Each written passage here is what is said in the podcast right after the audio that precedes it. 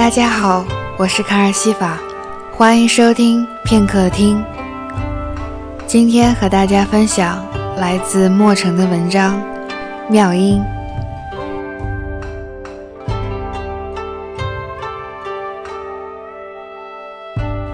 大堂上宴席已散，风逸长身而立，回味着方才的舞。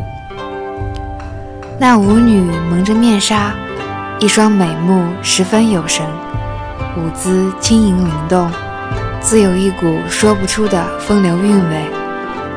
但最吸引她的，却是她手上的镯子。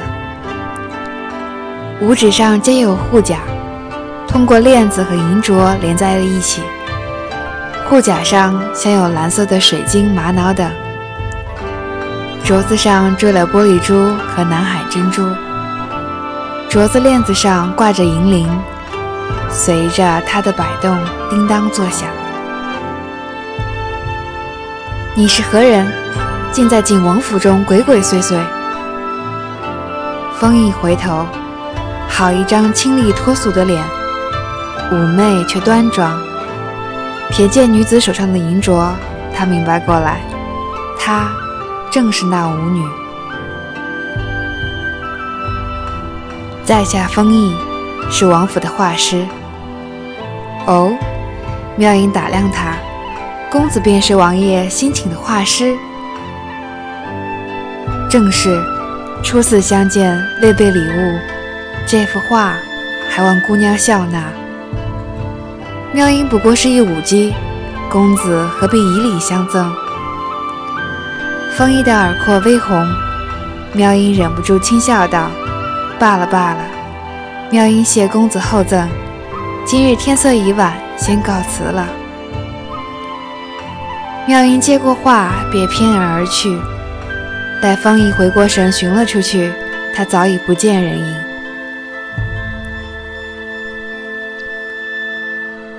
铺开画卷，画中人正是妙音。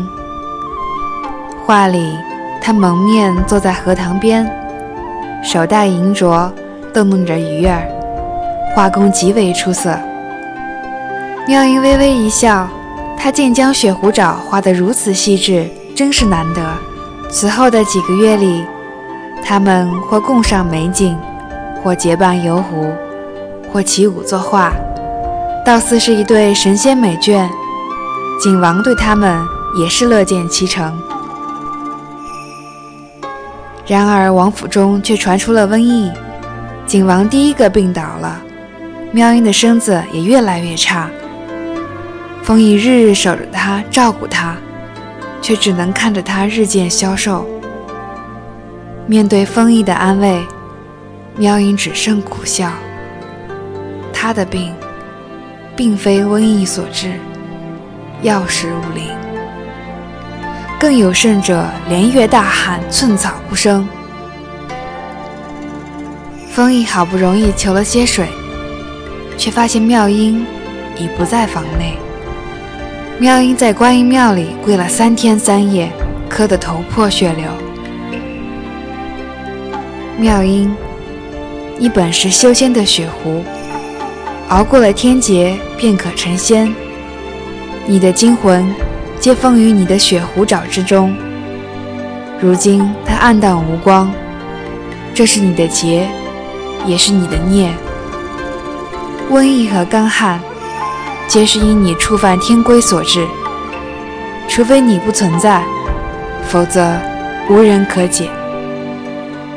至于封印，你们本就难相机缘，他此生只怕绝无好果。也就是说，只要弟子不曾存在即可。菩萨刚想阻止，妙音却已放出三味真火，将自己烧得灰飞烟灭，形神俱毁。小镇欣欣向荣，风逸在客栈中醒来，翻翻包袱，盘缠可能不够了，正在慨叹之时。却发现包中有只精致的银镯，镶着珍珠玛瑙。先用这镯子换些银两吧，他这样想着，没发现镯子流出了咸咸的泪。